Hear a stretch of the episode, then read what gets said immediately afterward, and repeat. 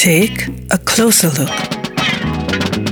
Musiker, Bands und Künstler im Portrait auf 98.3 Superfly.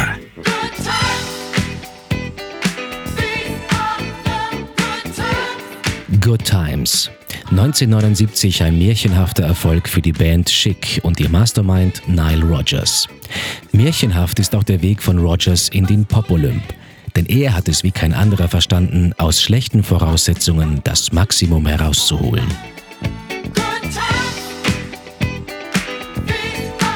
Beginnt schon in seiner Kindheit. Seine Eltern sind Bohemiens und lieben ihren Sohn, sind aber beide schwer heroinabhängig. Während andere Kinder am Boden spielen, muss er erst lernen, die Spielsachen von den Spritzen zu unterscheiden. Er selbst erinnert sich aber an eine glückliche Kindheit, denn immerhin gehen in der elterlichen Wohnung großartige Musiker wie Thelonious Monk aus und ein.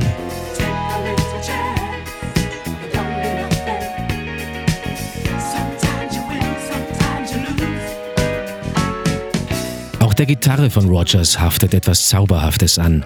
Er verwendet immer noch dieselbe Gitarre, die er mit 19 bei einem Gebrauchtwarenhändler gekauft hat. Und jeder andere professionelle Musiker hätte sie wahrscheinlich schon längst entsorgt. Denn sie ist eigentlich falsch verarbeitet, da der Hals nicht zum Korpus passt. Für Rogers aber erzeugt sie seit mittlerweile über 40 Jahren genau den Klang, den er sich von seinem Hitmaker, wie er sie nennt, erwartet.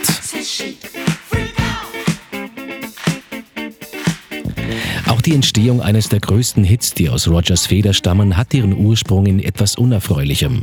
Gemeinsam mit seinem Bassisten und kongenialen Partner Bernard Edwards will er in das berühmte Studio 54 hinein.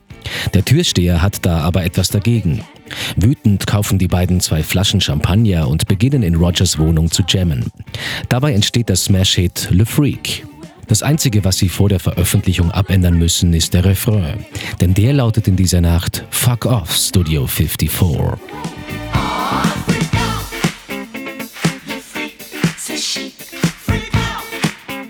Nach dem Erfolg des Debütalbums von Chic wollen plötzlich alle diesen magischen Sound. Rogers verlegt sich darum mehr und mehr darauf, andere Acts zu produzieren. Für die Musik von Diana Ross etwa zeichnet Rogers verantwortlich. Die Hymne I'm Coming Out stammt genauso aus seiner Feder wie der Smash-Hit Upside Down.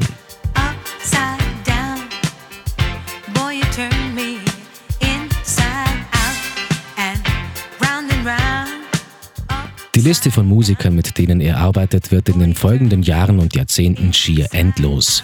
Duran Duran, In Excess, Grace Jones oder Earth, Wind and Fire sind darunter.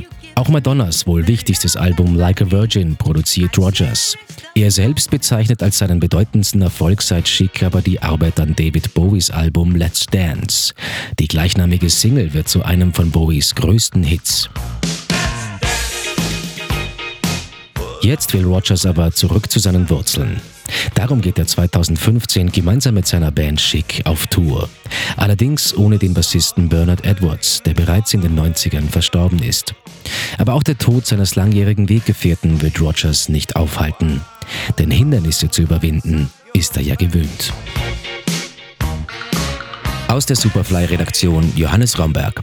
98.3 Superfly.